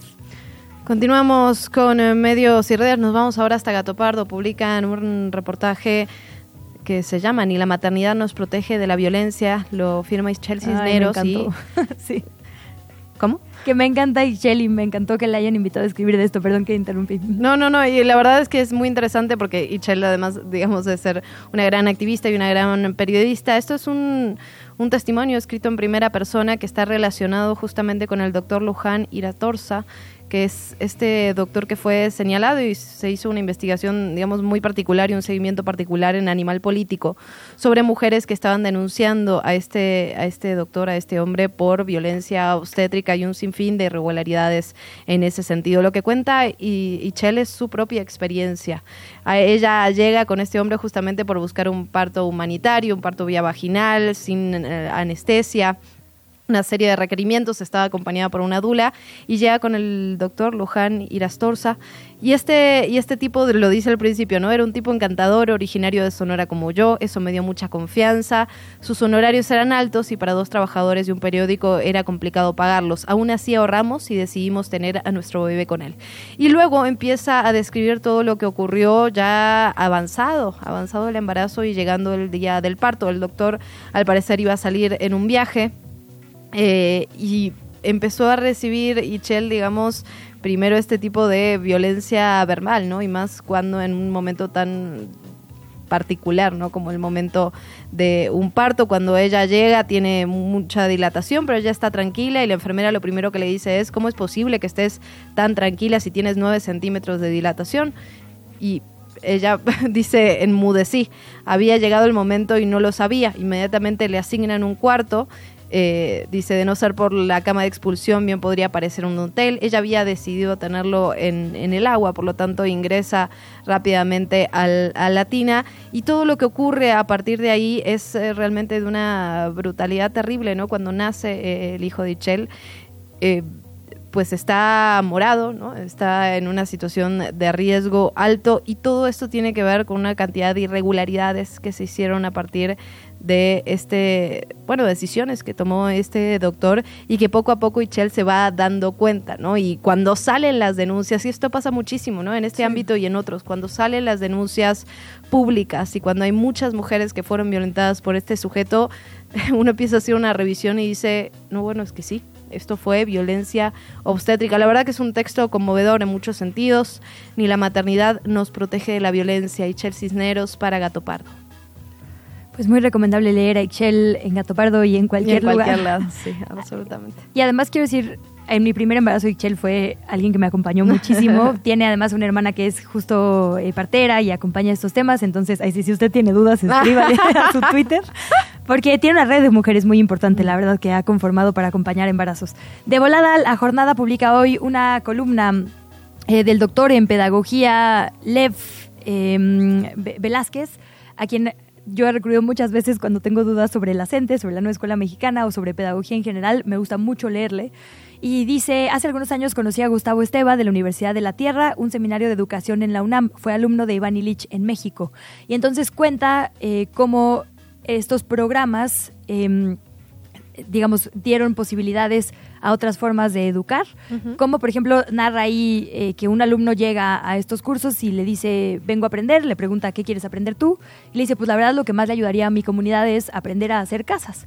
Y entonces esta universidad le enseña a hacer casas sustentables para abastecerse de energía, utilizar los propios recursos y no depredar la comunidad. Y ese saber finalmente ayuda muchísimo en su contexto local y es, digamos, también... Em, pues disidente o, va contra la lógica que él llama destructiva del capitalismo. Y entonces dice un poco, eso es lo que se busca hacer con la escuela, la nueva escuela mexicana, ¿no? Aterrizar las necesidades que tiene cada comunidad y aplicar los conocimientos universales, algo que le sea útil a las y los alumnos. Entonces dice, ahora que regresamos a clase en este eh, ciclo a partir de enero, hay preguntas que nos tenemos que hacer las profesoras y los profesores.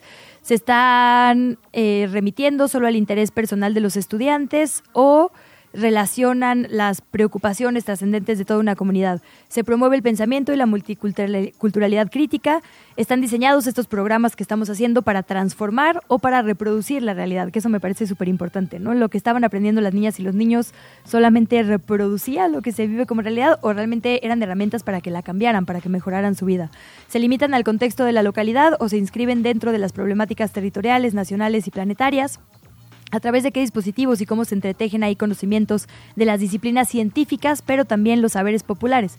Me gusta mucho que haga esto, que diga, a ver, hay que seguir reflexionando, hay que seguir trabajando en conjunto todos los saberes, los científicos, los comunitarios, los universales, para que finalmente esto se traduzca en algo que le sirva a las niñas y a los niños. Entonces, pues es una reflexión de parte del propio profesorado que me parece que vale la pena leer hoy en la jornada. Son las 8 de la mañana, 26 minutos. Pausa, venimos. ¿Qué chilangos pasa? Regresamos. La entrevista. ¿Ya estás grabando? Iniciamos un año que tiene retos gigantescos en cuanto a medio ambiente. Les reportamos en estos micrófonos que el año pasado fue, por ejemplo, uno de los más calientes desde que registramos las temperaturas. Le hemos registrado también en estos micrófonos las nuevas áreas de conservación y los retos que esto implicará para nuestro país. Hoy agregamos algunas geografías concretas, eh, dos espacios en concreto, uno de ellos aquí en la capital del país, en Xochimilco, que se está buscando conservar. Eh, hay que hablar justo de la importancia que tiene, o sea, que tienen particularmente eh, ciertos ecosistemas como humedales, como ríos, como, pues sí, eh, básicamente toda la vida que hay en estos lugares. Hay una iniciativa muy concreta sobre la que queremos poner luz y de ello platicamos con la doctora Esther Quintero, directora técnica de Conservación Internacional de México. Doctora, muy buenos días y gracias por su tiempo. Bienvenida. Hola, buenos días. Muchas gracias por, por la invitación muchísimas gracias a usted por su tiempo. Bueno, preguntarle antes que nada por este esta iniciativa global Desafío del Agua Dulce, eh, que, digamos a la que México se suscribió. ¿Qué debería pasar? ¿A qué nos comprometimos? ¿Y cómo podríamos llegar a cumplirlo? ¿No? Digamos, ¿vamos en buen camino? Sí, mira, esta iniciativa de hecho fue impulsada por México, fue uno de los, de los seis países que impulsaron esta iniciativa en, el año pasado en Nueva York, en la ONU. Y pues vamos por buen camino, claro, porque por, por ser uno de los países que lo, que lo impulsó, ¿no? Eh, el reto es muy grande porque estamos comprometiendo una gran cantidad de, de, restauración en ríos, lagos y humedales. ¿no? Y esto, esto comprende tanto humedales de agua dulce como humedales eh, costeros. ¿no? Entonces, eh, pues es el equivalente eh, en metros lineales a darle seis vueltas a la Tierra eh, de, restauración de ríos y, lagos y, manglares, y eh, un área equivalente a, todo lo que es la, eh, la India, ¿no? Ese subcontinente asiático. Entonces es, es, un reto mayúsculo, pero pues realmente no tenemos opción, ¿no? O sea, si queremos seguir teniendo las contribuciones de la naturaleza hacia los humanos, necesitamos completar este reto. Tal cual. Y hay objetivos muy concretos en México. Entiendo que tenemos una fecha límite, que es el 2030, y kilómetros de ríos y millones de hectáreas de humedales específicos. Sí. Eh, para México no tiene comprometido en sí un número de eh, eh, de, metros y de áreas, sino que en general lo que necesitamos es entre todos los países llegar a este compromiso, para, como dices, en el 2030. Pero sí, o sea, tenemos una, pues una, un, reto gigante, ¿no? Y a mí me gustaría contarte estos dos iniciativas que tenemos en Conservación Internacional de México, que, está, que estamos contribuyendo con, nuestro pedacito a, este, a este reto, ¿no? Eh, tenemos eh, actualmente dos proyectos muy importantes, uno en la Ciudad de México, como bien decías, y uno en la ciudad de, bueno, uno en el estado de Campeche.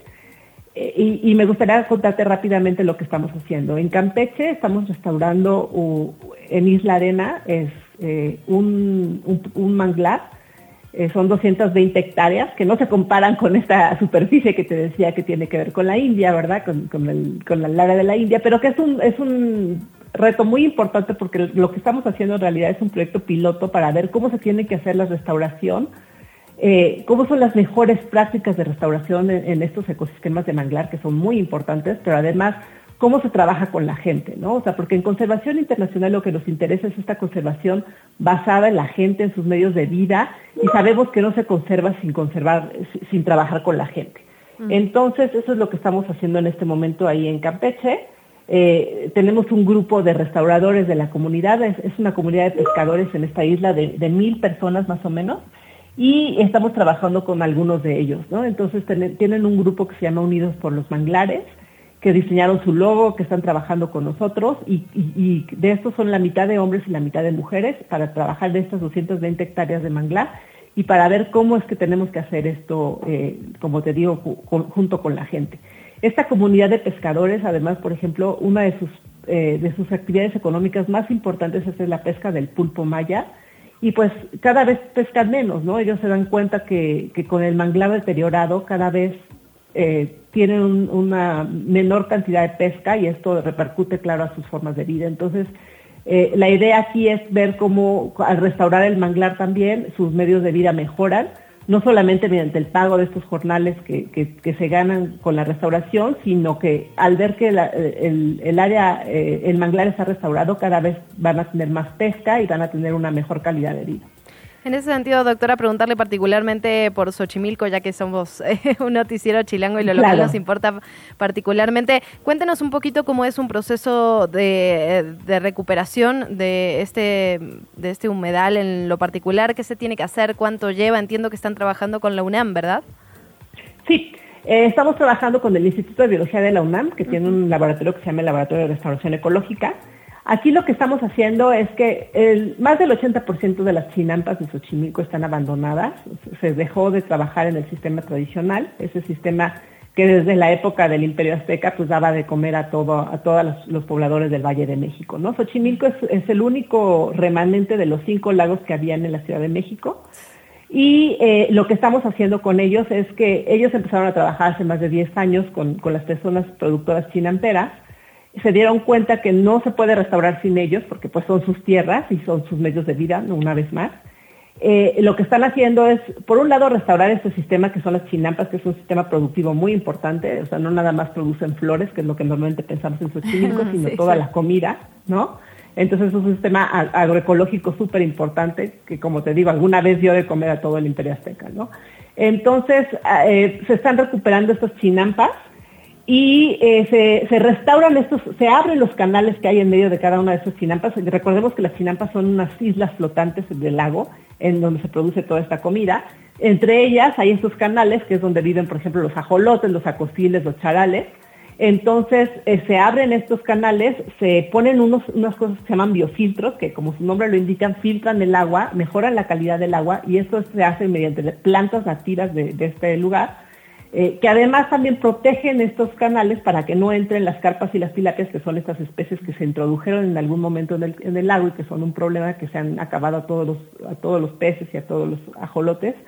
Eh, y, entonces hace que en estos, dentro de estos canales el agua tenga una muy buena calidad y, que sirva para regar las, las hortalizas y por otro lado eh, protegen a los ajolotes, a los, a los, a los pequeños invertebrados, a, los otros vertebrados que viven ahí, como, como te digo, como los, los, charalitos, que son la comida también de los ajolotes, para que eh, podamos tener otra vez un ecosistema funcional y, y por lo tanto esta restauración sirva para, para mejorar la calidad de vida de las personas, para mejorar la calidad de vida de todos los chilangos que vivimos aquí y también para proteger a los ajolotes, ¿no? que son estas especies en peligro de extinción súper importantes en Xochimilco.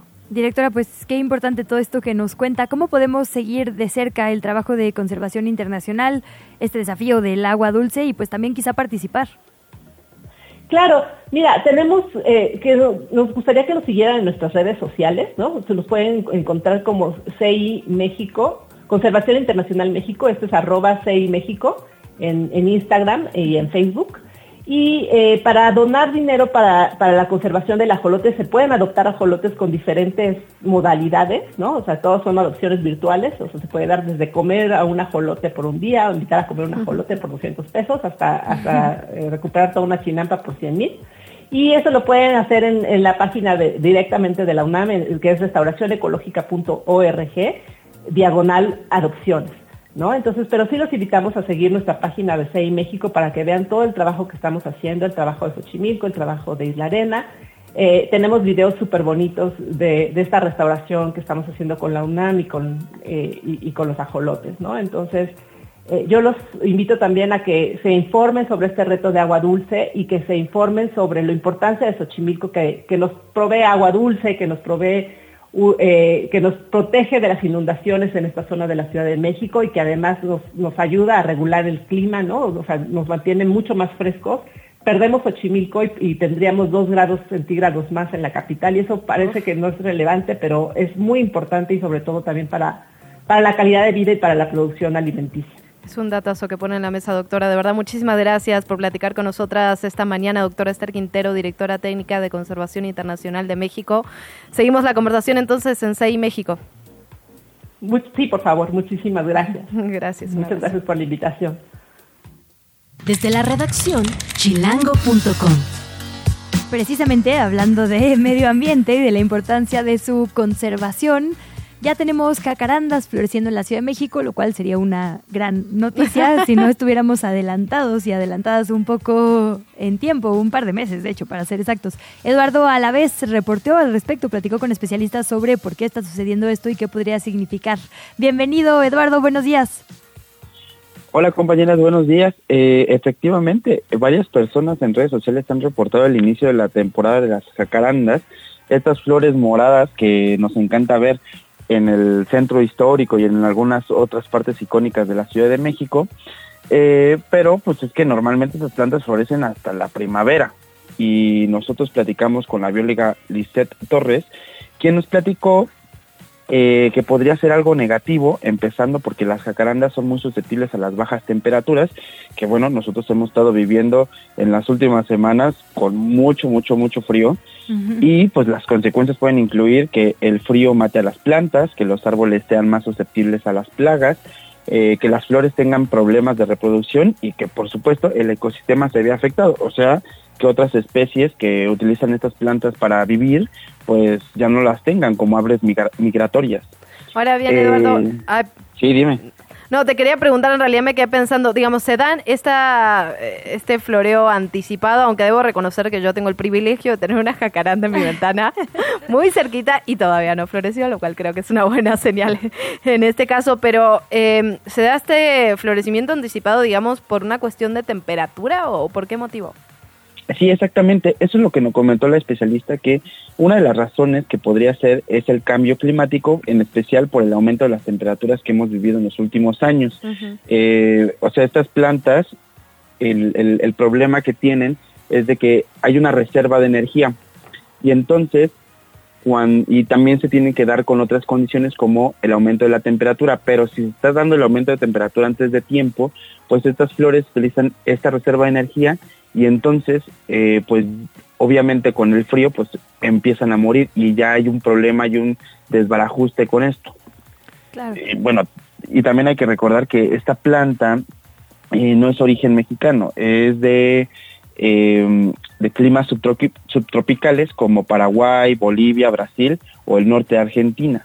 Y la introdujo un jardinero japonés que se llama Tatsugoro Matsumoto, perdón mi pronunciación, quien quería traer las tradicionales árboles de cerezo eh, a nuestro país, pero pues por las condiciones climáticas no se pudo. Pues interesantísimo esto que nos cuentas y que publicas en chilango.com, Eduardo Alavés. Va desde esto, el origen de las jacarandas a México, que ya nos comentas brevemente, pasando por cuándo deberían florecer, qué características tienen estas flores y todo esto que nos dices, platicaste con especialistas sobre qué implicaría este florecimiento antes de tiempo. Así que alerte todas y todos en chilango.com y ojalá nos escuchemos pronto. Claro que sí. Recuerden seguirnos en nuestras redes sociales como en Instagram, arroba chilango.com, para que tengan toda la información y más sobre todo lo que hay que hacer en la Ciudad de México. Ahí andaremos, Eduardo, a la vez. Muchísimas gracias. Un abrazo. Un abrazo, hasta luego. ¿Qué chilangos pasa? ¿Qué, de qué o qué? Tenemos más información sobre lo que sucede en la capital del país y en concreto sobre las calles y cómo se acomodan. Ha habido múltiples esquemas, que si calles completas, donde hay por un lado bici, por otro metrobús, por otro lado autos, que si calles compartidas, donde pueden convivir RTPs y bicicletas, que si calles donde hasta los peatones también conviven como en la zona de Valderas. Ya hemos avanzado en qué funciona y qué no y sobre esto nos va a hablar Angie Molina. Angie, muy buenos días, bienvenida.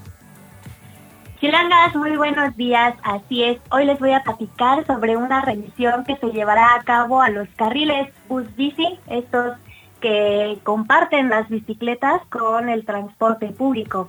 Y es que la Secretaría de Movilidad, la CEMOVI, instaló el jueves pasado el Consejo Revisor de Infraestructura Ciclista con la finalidad de valorar condiciones, las condiciones actuales de los más de 100 kilómetros de ciclovías y carriles confinados tras decenas de accidentes en estos carriles, Iraíz Maya, alcaldesa de la bicicleta de la Ciudad de México y miembro del Consejo Revisión, dijo que a través de reuniones mensuales se presentarán informes sobre los puntos prioritarios para intervenir, como aquellos donde ya se han registrado siniestros viales.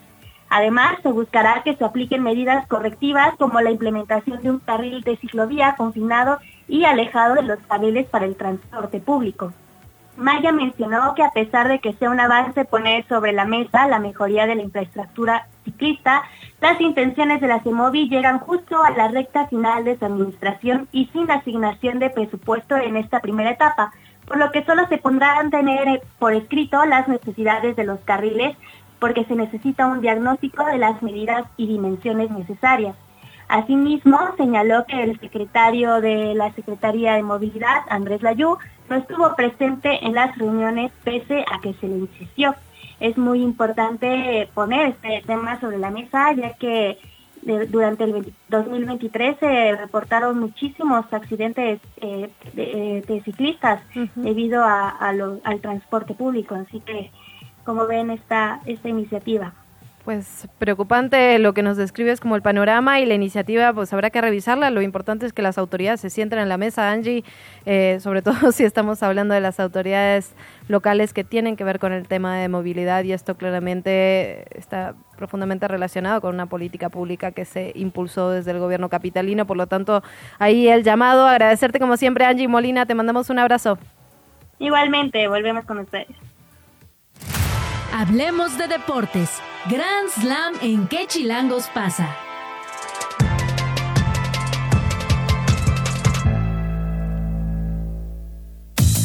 Son las 8 de la mañana con 49 minutos y estamos pendientes a los europeos que vuelven a México. Con eso abrimos. Tavo Rodríguez, buenos días. Buenos días, ¿cómo están? Por supuesto, y es que el día de hoy ya se confirmó que va a regresar un mexicano más a la Liga MX. No solo Andrés Guardado, quien regresa a León y después de que le hace un pasillo el Real Betis y el Barcelona, un resultado que, pues bueno, 4-2 de parte de los Blaugranas, sino que Gerardo Arteaga, este lateral mexicano, estará regresando a Monterrey, según confirma el diario Record. Y esta transacción va a ser de 6 millones de dólares por el 90% de la carta de este jugador que llevaba tres años y medio jugando en Bélgica. Y con esto, bueno, pues Monterrey pues da otro manazo en la mesa poniendo mucho dinero para poder regresar a un mexicano que la verdad yo considero que debió de haberse quedado en Europa. Pues la verdad de Bélgica, Monterrey, Nuevo León, Tavo es como, perdón Luisa. Nadie lo pensaría, obviamente. pero no sé. Sí, no, no, yo, yo también quisiera echarme unos guaflecitos ahí este, doraditos en, Bruselas, ¿verdad? Pero bueno. Iba a decir ahí cabrito en Monterrey, pero ni yo como eso, entonces, ¿para qué, para qué fingimos? Así de unos frijoles con veneno, por eh, favor. Y bueno, ahí tenemos este, eh, esta es información que va saliendo el día de eh, de esta mañana, mejor dicho.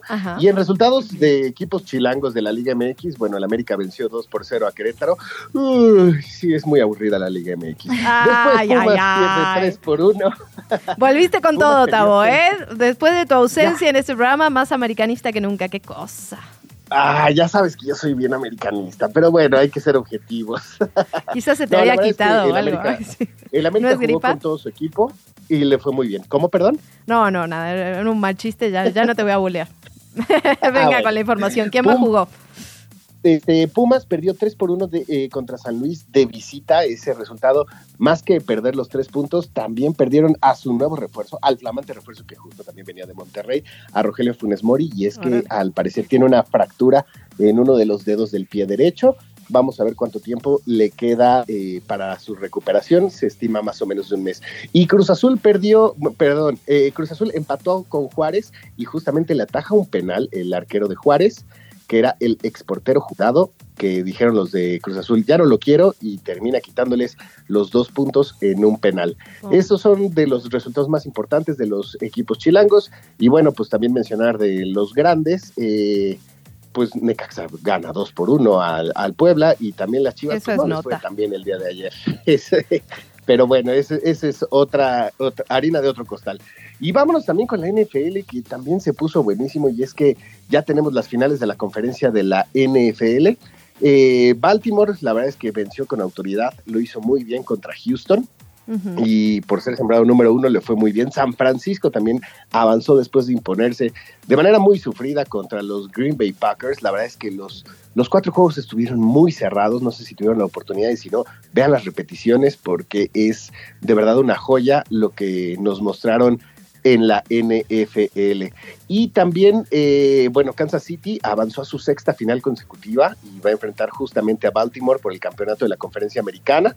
Y bueno, el de Bills contra los Kansas City Chiefs, la verdad es que fue un juego de toma y daca muy bueno. Y ya cuando estaba por terminar el partido, fallan un gol de campo. Ahora sí que se ve claramente como el viento no jugó a favor del equipo de Buffalo y ahí es donde se quedan en la rayita. Con esto tenemos los, eh, las finales de conferencia, como les decía, los Ravens contra los Chiefs. Va a ser el próximo domingo a las 2 de la tarde. Y después a las 5 y media de la tarde, tiempo de la Ciudad de México, los 49 van a enfrentar a los Leones de Detroit, que bueno, llegaron a, ahora sí que al, al final de la NFC, al final de esta conferencia después de varios años. Nada más les voy a decir, 1991, creo que ustedes no habían nacido. Sí, yo sí había nacido, Yo querido, también, un año andábamos antes. por aquí, pero justo bromeábamos, Tavo, al inicio de este espacio con que las presencias musicales sí trajeron buena suerte. Finalmente sí ganó el equipo de Taylor Swift y sí ganó el equipo de Eminem, ¿no? Que también Taylor Swift fue muy abuchada, porque obviamente es, era la novia del jugador de Kansas City Chiefs, que era el, el equipo que estaba visitando, y abucharon obviamente, pues apoyando el equipo de Buffalo a sus Bills, y le fue un poco tenso. Creo que es la primera vez que pueden abuchar a... a el único Taylor contexto en el que si es no equivoco. O sea, me parece un O sea, escándalo, la verdad. Pues y ya- sí, como dicen los eh, Leones de Detroit, que es el equipo que apoya el rapero Eminem, ahí están este, listos para enfrentarse. Pues muy bien, y ahí vamos a estar dándole seguimiento, Tavo, querido. Qué alegría tenerte de regreso. ¿Ya no te vas o te vas a Bélgica de intercambio con el jugador? ¿Cómo vas no, a no, hacer? no, Ay, sí. te- tengo ahí un viaje pendiente, pero pues todavía no pido permiso, ¿verdad? Pero en este momento lo Tiene- está haciendo. ¿A dónde va- te vas? Va a O sea, sonar Osher de fondo, nada más para saber si te va a tocar Super Bowl, porque me suena a una Ah, cobertura. no, no, no, no, Ah. Super Bowl no, este, pero sí va a estar Usher cantando seguramente Yeah, esa canción que, que fue tan icónica por ahí de a mediados del, del año 2000 y es de los confirmados que estarán, ya recordemos que también ah, en el medio tiempo de Super Bowl, en este gran show que preparan, siempre hay un artista sorpresa, seguramente, y muchos especulan que va a estar Taylor Swift, es prácticamente un hecho que no va a estar. Pues Tavo Rodríguez, ¿quién fuera tú para irme de viaje otra vez? Luego haremos los No. detalles, pero qué alegría tenerte de regreso. Mientras tanto, entre viaje y viaje, pues. Ah. No, muchísimas, muchísimas gracias por el espacio. Los esperamos a las 5 de la tarde hoy en Grand Slam. Vamos a estar eh, platicando eh, Case Deportes y Quique Hernández. Pues sobre todo ahorita hay un chismecito que está circulando en redes sociales, un pleito entre ex árbitros de la Liga MX. Vamos a darles todo el contexto y todo lo que está sucediendo entre Marco Antonio Rodríguez y otro afectado. Pues andaré- ahí andaremos a las 5 de la tarde. Tavo, un abrazo. Igualmente que estén muy bien. Buen inicio de semana. Nos vamos con información de última hora. David Córdoba, el titular de la Guardia Nacional, informó que se van a incrementar los patrullajes en la autopista México-Querétaro para tratar de disminuir ataques a transportistas. Información en desarrollo. Seguimos mañana. Por lo pronto, gracias y se queda con Sopitas FM. Llegamos al final de ¿Qué chilangos pasa? Recupera nuestra información en las redes sociales de Chilango. En el siguiente programa te esperamos con más información y entretenimiento. Nos escuchamos de 7 a 9. Amanece, sobrevive, infórmate y disfruta la ciudad con nosotras.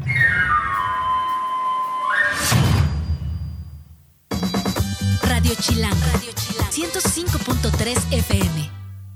La radio que... Viene, viene.